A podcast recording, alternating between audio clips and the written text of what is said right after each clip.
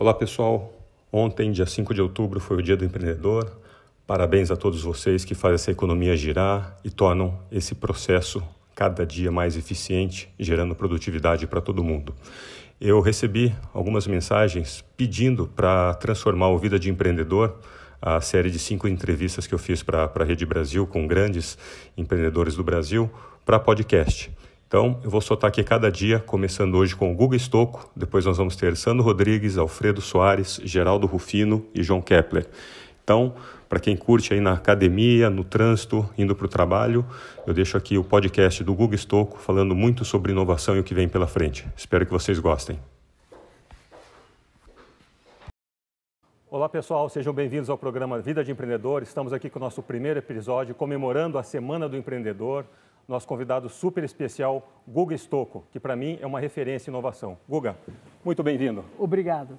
A gente vai falar bastante coisa aqui nessa semana de empreendedorismo, também depois episódios com o João Kepler, Geraldo Rufino, Alfredo Soares e Sandro Rodrigues, comemorando a semana de empreendedorismo. empreendedorismo está ligado, obviamente, à inovação.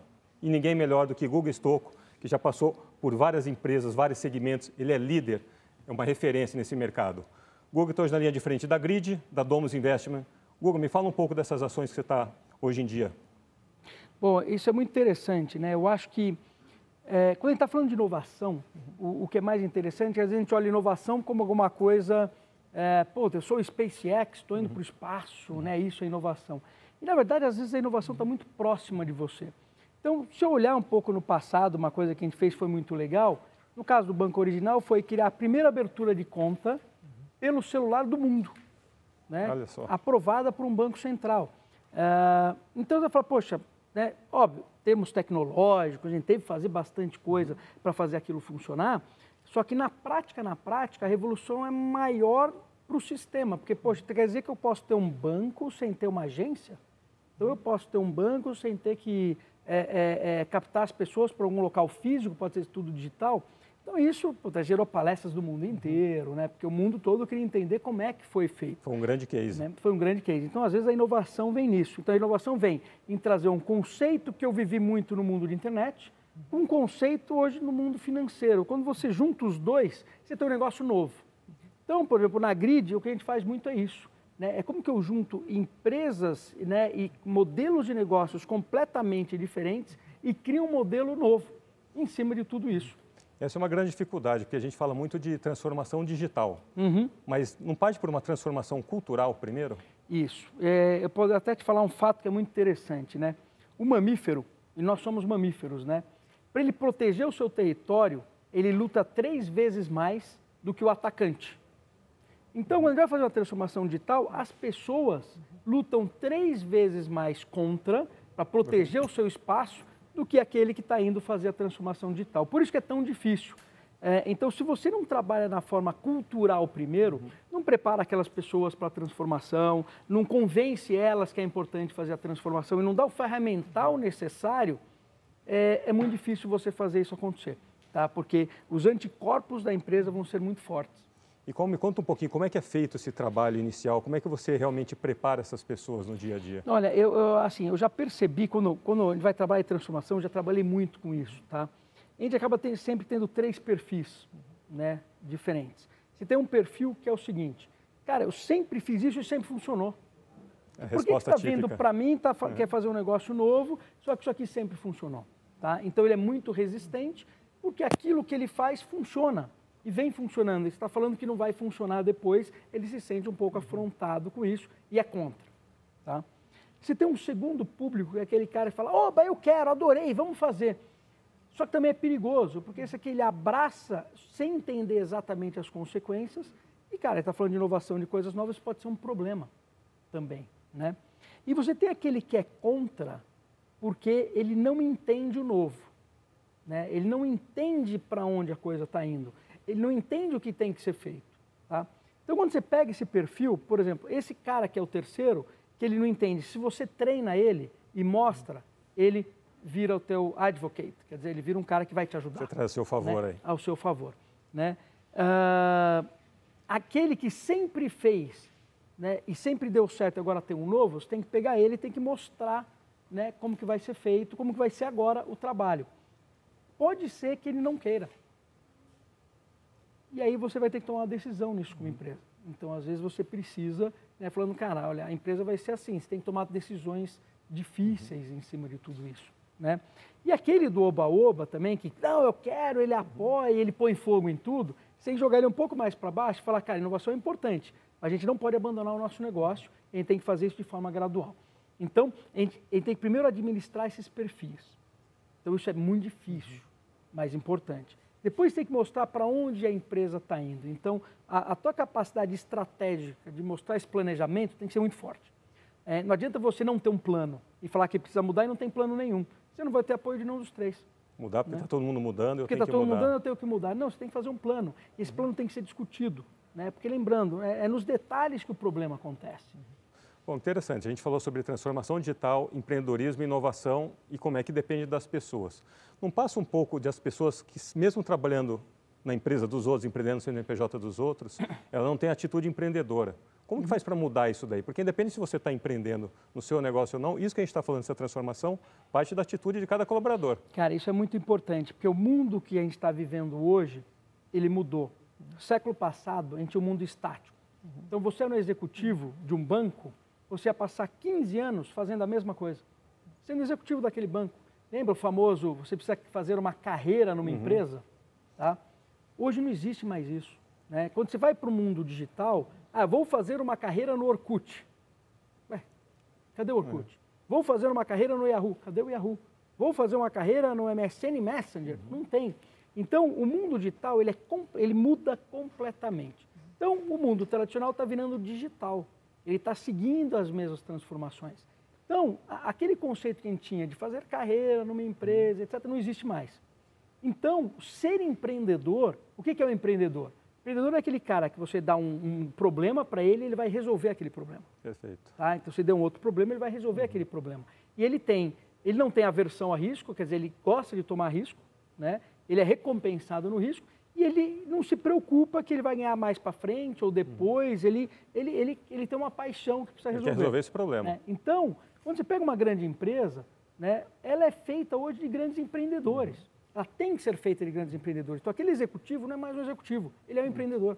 Ele é um intraempreendedor, ele está empreendendo dentro da dentro empresa, do... mas ele vai gerenciar uma unidade de negócio de repente, e é como se fosse uma pequena startup. Né? E se ele tiver sucesso com isso, ele vai crescer. E se aquilo começar a ter problemas, ele vai ter que se adaptar para um próximo negócio. Então, os conceitos de empreendedorismo né, é, é, agora são aplicáveis para os executivos. Então, todo executivo tem que aprender empreendedorismo. Todo executivo vai ter que ter agora a capacidade de tomar risco. Todo, todo executivo vai ter que entender que amanhã ou a empresa dele ou o que ele faz não vai existir e ele vai ter que se adaptar. Então, os conceitos de empreendedorismo nunca estiveram tão fortes na mão dos executivos. Né? Então, é, olha que interessante como o mundo está ficando. Né? São cada vez mais necessários, fundamentais. Aí. Fundamentais. Eu acho que a dificuldade, Guga, é como é que a gente sempre tem esse jargão. Né? O mais difícil hoje é desaprender tudo, quase tudo que a gente aprendeu e começar a aprender de novo. Uhum. As pessoas eu, passam por isso. Sim. Eu diria até o seguinte, quando perguntam para mim, fala, Guga, qual, quem é o analfabeto do futuro? Uhum. Né? Eu, ou o analfabeto do presente, uhum. né? mas do, o analfabeto do futuro. O analfabeto do futuro é aquele que não sabe desaprender. Esse é o analfabeto futuro. Pelo seguinte, eu, você é o melhor motorista de táxi que tem. Tá? Puta, agora é Uber. E depois é autônomo. O que, que adianta isso? Então, você vai ter que desaprender aquilo que você fez, vai ter que aprender alguma coisa nova. E é muito difícil você aprender uma coisa nova sem tirar algumas barreiras que você teve, que te ensinaram que era importante naquela época, mas não é mais. Né? Como, por exemplo, risco. Né? O executivo ele tem que eliminar o risco. Ele não tem que abraçar o risco. Foi isso que te ensinaram. Né? Só que na prática você precisa abraçar o risco para saber qual é o próximo passo. Então você tem que desaprender aquilo que te ensinaram na escola, né, naqueles formatos todos, na, na, na faculdade de administração uhum. e tudo, e vai ter que aprender um novo. Então você desaprende e aprende. Se você não consegue desaprender, você é o analfabeto futuro. Você acha que as escolas estão fazendo isso? Ensinando nesse novo método? Olha, uh, não. Tem algum, muitas iniciativas, iniciativas, acontecendo, mas não. E aí eu vou te dar um exemplo, né? Se a gente fala de matemática, uhum. né? Então, se eu virar para vocês ou quem está assistindo aqui, né, e falar, você já teve que decorar a tabuada? Né? Quando você fez a prova do livro, como que era a prova do livro? Ah, no capítulo 3, o que, que a Mariazinha fez com a Chiquinha? Você tem que decorar o livro, certo? Decorar era muito importante no século passado. E quando você trabalhava na linha de produção, você tinha que decorar a peça que você ia fazer. Vou colar essa peça nessa, colocar o parafuso aqui, aqui e aqui. Né? Então, decorar era muito bom. Por que, que eu vou decorar alguma coisa se eu tenho um computador e a memória toda lá dentro? Então, se fosse a prova do livro agora, tinha que ser o seguinte, numa escola boa. Baseada no livro que você leu, crie uma história. E você avaliar a criatividade daquela pessoa. Né? Você viu que mudou completamente uhum. o paradigma? Né? Quando eu vou ensinar matemática, matemática foi escrita em outra língua. Então, se eu não explico um pouco do grego, um pouco do latim, você nunca vai entender matemática. Uhum. Então, decorar a tabuada... Você vai ter que decorar sempre, é, continuar. É, você vai continuar decorando, isso tem limites. Uhum. Então, se eu perguntar para a audiência, quem lembra da fórmula de Bhaskara, uhum. todo mundo vai fazer assim, ai, nossa, não, mas sempre tem um uhum. que lembra. Eu lembro. Né? É, D2 menos 4AC. O quadrado menos 4AC. Aí eu falo, serve para quê? É, para nada. Entendeu? Porque você decorou. Uhum. É, você não aplicou aquilo. Uhum. Então, no mundo que está chegando, as nossas crianças que a gente tem que cuidar, ou nós mesmos, a gente vai ter que desaprender isso uhum. e aprender. Cara, decorar, você guarda num pendrive. Decorar, você escreve num caderno. Decorar, você coloca num computador. Você precisa saber interpretar uhum. aquilo. Tá? E a escola não te ensinou a interpretar. Esse muito, é o problema. Muito bacana. Bom, pessoal, a gente vai para um rápido break e já voltamos com o Guga Stocco falando mais sobre empreendedorismo e inovação.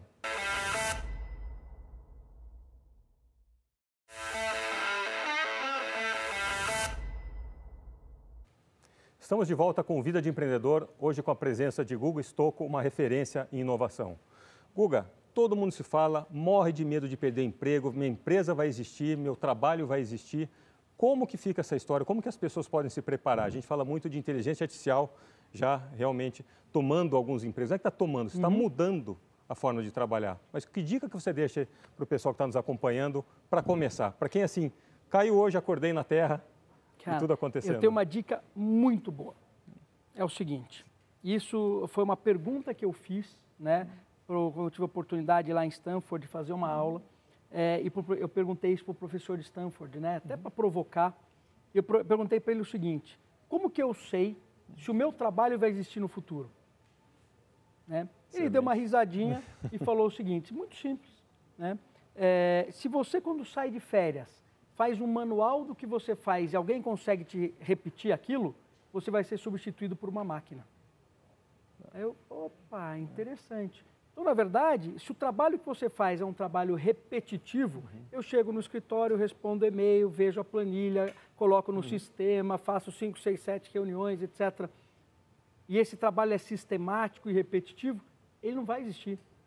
Porque vai ser muito caro uma uhum. pessoa fazer isso. Isso pode ser feito pela máquina, né? pode ser feito por inteligência artificial. Então, uma das dicas é essa. Você olha o seu trabalho, quando você sai de férias, o que acontece? Se você realmente consegue que alguém te substitua, o seu trabalho ele pode ser feito por uma máquina no futuro. E não é um futuro tão longe, tá? Não, está muito próximo. E se a pessoa chegar em casa agora, está nos assistindo, fizer esse estudo e falar, caramba, meu trabalho realmente está ameaçado.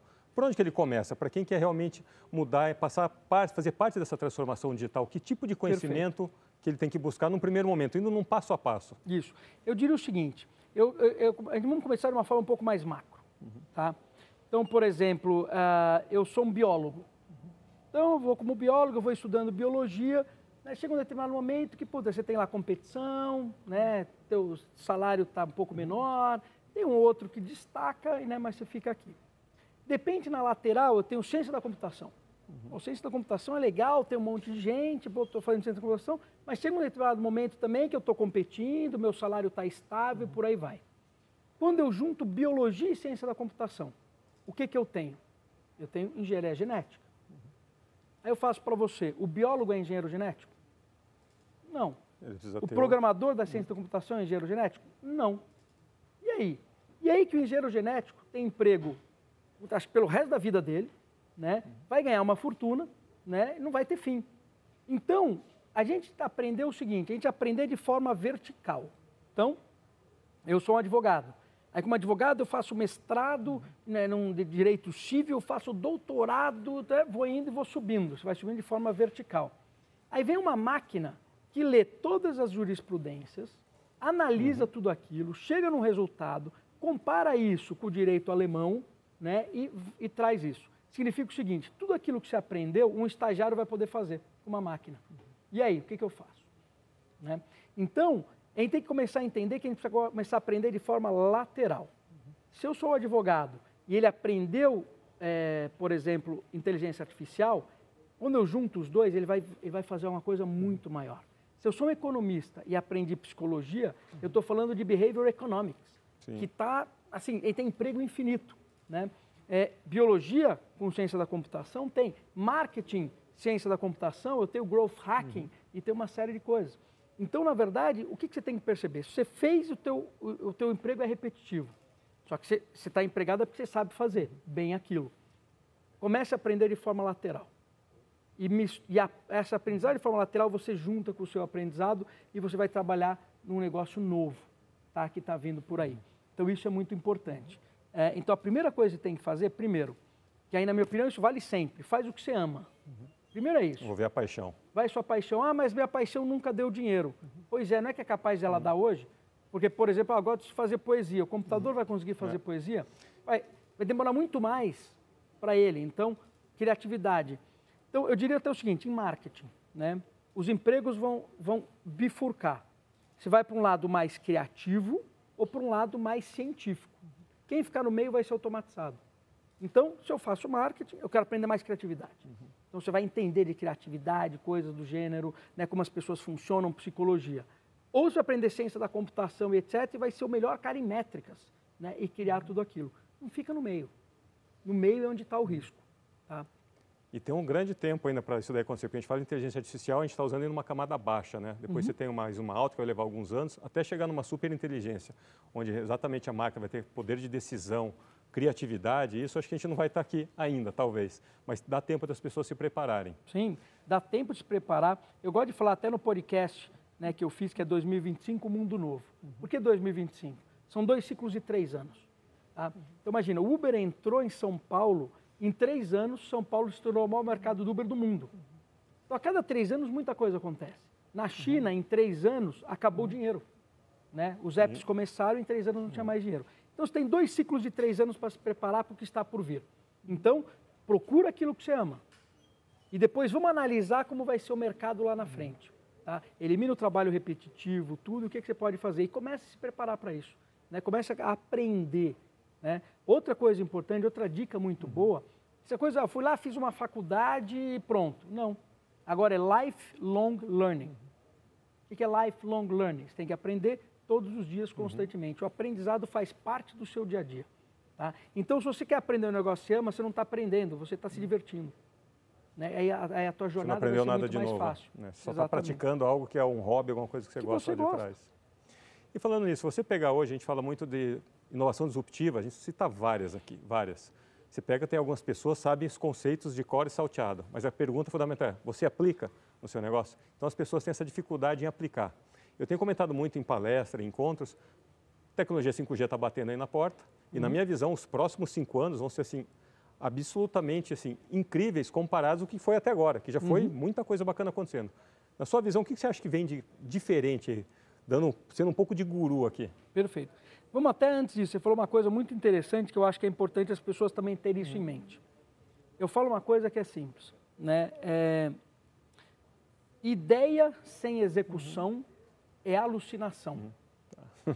Tá? Então, sentido. você tem uma ideia fantástica, vou dormir abraçado com essa uhum. ideia. Tá bom, se você não executar, uhum. você está sonhando, você está alucinando. Né? Então, você precisa trazer isso para o dia a dia para executar. Mas agora a gente entrando para o futuro, a gente tem que entender o seguinte: tem algumas coisas que estão acontecendo, até para você pensar no seu próprio negócio. Uma grande tendência, e olha, olha que interessante, não é tecnologia, é modelo de negócio, né? que é uma coisa que chama custo marginal próximo de zero. A empresa tem que caminhar para ter um custo marginal próximo de zero. O que, que é isso? Uh, quando você vê um Netflix, um, uma série, quanto custa? Né, para ver uma série só. Né? Então, se você assiste 50 séries, você vai diminuir lá por 20 reais, sei lá, R$19,90, quanto custa? Você vai ver que custa alguns centavos. Quanto custa para você fazer uma busca no Google? Né? Para você nada, para o Google custa alguns centavos. Isso é custo marginal próximo de zero. Tá? Então, no teu negócio, você precisa entender o seguinte, se você não tem um custo marginal próximo de zero, você vai ficar muito caro. Então, você tem o risco de morrer. Isso é tão louco, eu estava tendo uma conversa, não sei para quem acompanhou o Hyperloop, né? Uhum. Então, cara, é um trem que o Elon Musk teve a ideia, colocou que ele anda 1.200 por hora e etc. Eu estava conversando com o CEO do Hyperloop.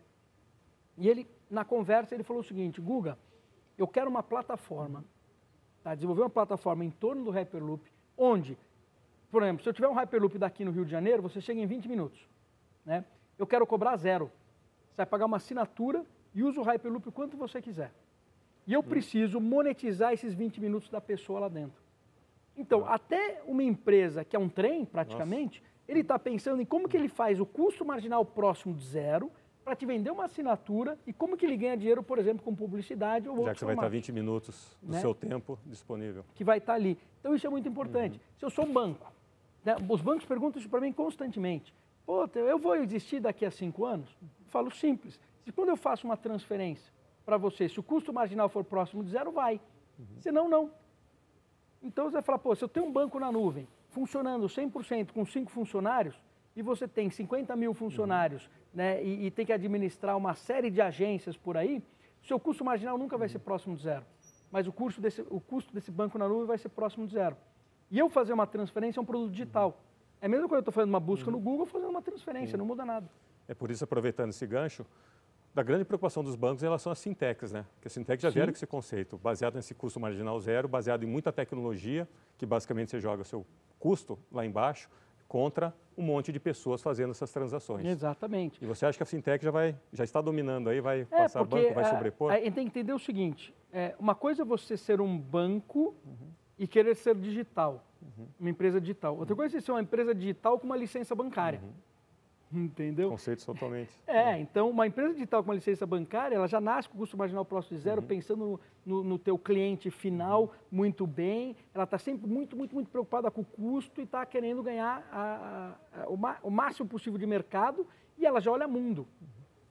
O banco, sendo digital, não, vou transformar um canal digital num determinado produto e etc. Te dou um exemplo bobo. É, vamos tokenizar o cartão, ter um cartão virtual. Uhum. Né? Pô, se eu tenho o cartão normal e o virtual, eu tenho duas estruturas. Uhum. Então vai custar mais Sim, caro. Dobra. E vem a fintech só tem o cartão virtual. Uhum. cara, vai ser mais barato. Né? Ah, mas eu preciso do cartão ainda para usar porque tem. Ok, você precisa entender em quantos anos. Né? No, no, no, banco original a gente decidiu, não tem talão de cheque. Ah, quer talão de cheque? Vai para o Bradesco. Não é nossa proposta. Não é, a proposta. A proposta é que você faça tudo 100% digital. Você tem que abrir mão de algumas coisas. Né? Então, esse é um, então, o custo marginal próximo de zero é muito bom. Outro, outra tendência muito grande é a da desmaterialização. Uhum. O que, que, é isso? Você lembra quando você tem o teu telefone aqui, que substitui o que era o seu fax, a sua uhum. câmera de foto, a sua câmera de filmar. All in one. Aqui. Tudo ali é. dentro. A tendência é que isso vai digitalizando, vai desmaterializando. Uhum. Então, quando eu falo de 5G, provavelmente todos os meus aplicativos não vão estar mais no meu telefone, eles vão estar na nuvem. Tudo na nuvem. E eu vou acessar aquilo baseado em inteligência artificial, aquilo que eu quero no momento que eu quero. Na interface que eu quero. Se eu quero um celular que é uma interface, né, ótimo. Celular não, uma tela. Mas se eu chegar na, na minha empresa, ele reconhece com facial uhum. e puxa aqueles aplicativos que eu quero. Se eu vou fazer um pagamento, a Alibaba está fazendo isso hoje. Se eu pego os supermercados, que é o Rema, né? Existe uma grande briga do QR Code né? Na, lá na China, né? então você pagar com o celular. Aí o Alibaba falou, caramba, é, eu vou ficar brigando com o WeChat no, no QR uhum. Code, vou fazer o seguinte, paga com a tua face, você não precisa do celular. Uhum. Você pode ir no supermercado, uhum. pegar as coisas, não usa nem a carteira, nem o celular. Aí você ainda vira e fala, me dá esses produtos que eu levo, manda entregar em casa. Simplesmente quase que conversando com a basicamente. Então, é a desmaterialização é muito grande. Quando a gente está falando em AR e VR, uhum. aí a desmaterialização é muito maior. Porque se eu tiver um óculos que tem uma resolução de 12K, tá? ele tem amplitude uhum. né, parecida com o do olho humano e um bom poder de processamento, uhum. né, os monitores, eu não preciso mais. É. Eu vai... posso colocar um monitor aqui, um monitor aqui e um monitor aqui. Né? Cada um com um formato diferente. Se você pega o Magic Leap, né, que é uma das startups que receberam mais dinheiro nos Estados Unidos, Google. né, que você coloca um, um óculos, etc e tal, ele fala o seguinte, você é um DJ. Então, aquela tua mesa de DJ, vamos criar ela em software. Então, quando você viaja, só leva o óculos. Você não precisa levar mais o equipamento, porque o hardware né, ele vai ser criado em software ao seu redor. Então, a realidade aumentada, né, é, é, é, ela vai ser muito latente. Isso desmaterializa as coisas. Então, você tem um, um mundo totalmente diferente. Então, essa é outra tendência que a gente tem que olhar. É a grande briga hoje entre Apple, Microsoft e o HoloLens, que é a realidade mista, né? A gente tem o nosso mundo real e virtual, você ligar e desligar a hora que você quiser. E você Exato. tudo, como você diz, tudo na nuvem, em software, acessando o que eu precisar, na hora que eu precisar, sem ter que ficar carregando nada. No máximo Isso. um óculos. E, e, olha que interessante, eu estava vendo, gente falar em tendências, às vezes, uhum. completamente fora da caixa. Uhum. Né? Eu estava vendo um estudo, eu, eu, eu li esse estudo, eu estava vendo, o Google dá uma série de palestras dentro dele. Aí foi um cientista dar uma palestra lá que eu vi, que eu achei interessante, né? Ele está falando sobre psicodélicos. Por que o cara vai falar de psicodélicos dentro do Google, né? Aí ele virou e mostrou o seguinte, ele falou, cara, que os psicodélicos foram marginalizados lá em 1970 e 80, então são drogas, etc. Quem trabalhar com isso vai ser preso. Então a medicina não estudou isso. Então você tem 30 anos que não existiram estudos em cima dos psicodélicos. E eles começaram a estudar agora eles, né? E teve um caso que ele mostrou que foi o seguinte, a pessoa tinha bipolaridade, né? não era síndrome do pânico, e eles conseguiram com um psicodélico, com um tratamento só, né? Ela fez um tratamento e tirou a síndrome do pânico. Resolveu. Resolveu. Gente, passaria o dia todo trocando ideias sobre inovação. Que Guga, para fechar, para quem está começando a empreender, voltando às origens, sua, que grande dica que você deixa aqui para o pessoal que está nos assistindo? Tá, vou dar uma dica bem legal, hein? E isso vai, isso serve para muita gente. Quando você vai empreender, normalmente você fala o seguinte: vou, é um caminho Y. Eu vou parar de trabalhar e vou empreender. Uhum. Se der certo, eu fico rico. Se der errado, eu volto para o trabalho. Tá? Se você pensar assim, vai dar errado. Você tem que pensar da seguinte forma: eu vou empreender. Quando você começar a empreender, sabe o que vai acontecer? Vai dar errado. Entenda isso. Aí você vai tentar de novo. Que vai acontecer quando você tentar de novo? Vai dar errado de novo. Aí você vai tentar de novo. O que vai acontecer? Aí vai dar errado. Então você vai ter que entender: você está preparado psicologicamente para empreender? A sua família né, vai aceitar você né, comendo só pipoquinha em cima de tudo isso? Né? Você guardou algum dinheirinho? Você se estruturou para poder empreender numa jornada dessa? Se sim, tenta de novo. Vai dar errado de novo. Né? Aí você vai tentar de novo e vai dar certo. Então, é, nenhum empreendedor fez alguma coisa que deu certo. O que ele fez foi superar uma sequência de erros que levaram ao sucesso. Então, se você pensar nesse formato, você se prepara, né? tanto financeiramente como psicologicamente, você pega a sua ideia e você executa. Tá? E a sua resiliência nessa jornada vai saber se você vai ter sucesso ou não. Muito bom. Resiliência e atitude empreendedora é a chave de tudo. Pessoal, a gente está aqui encerrando essa primeira entrevista, primeiro episódio da Semana de Empreendedorismo, que passa todo dia depois do RB Notícias. Acompanhe ao longo da semana convidados super especiais. É isso aí. Vida de Empreendedor, volta amanhã.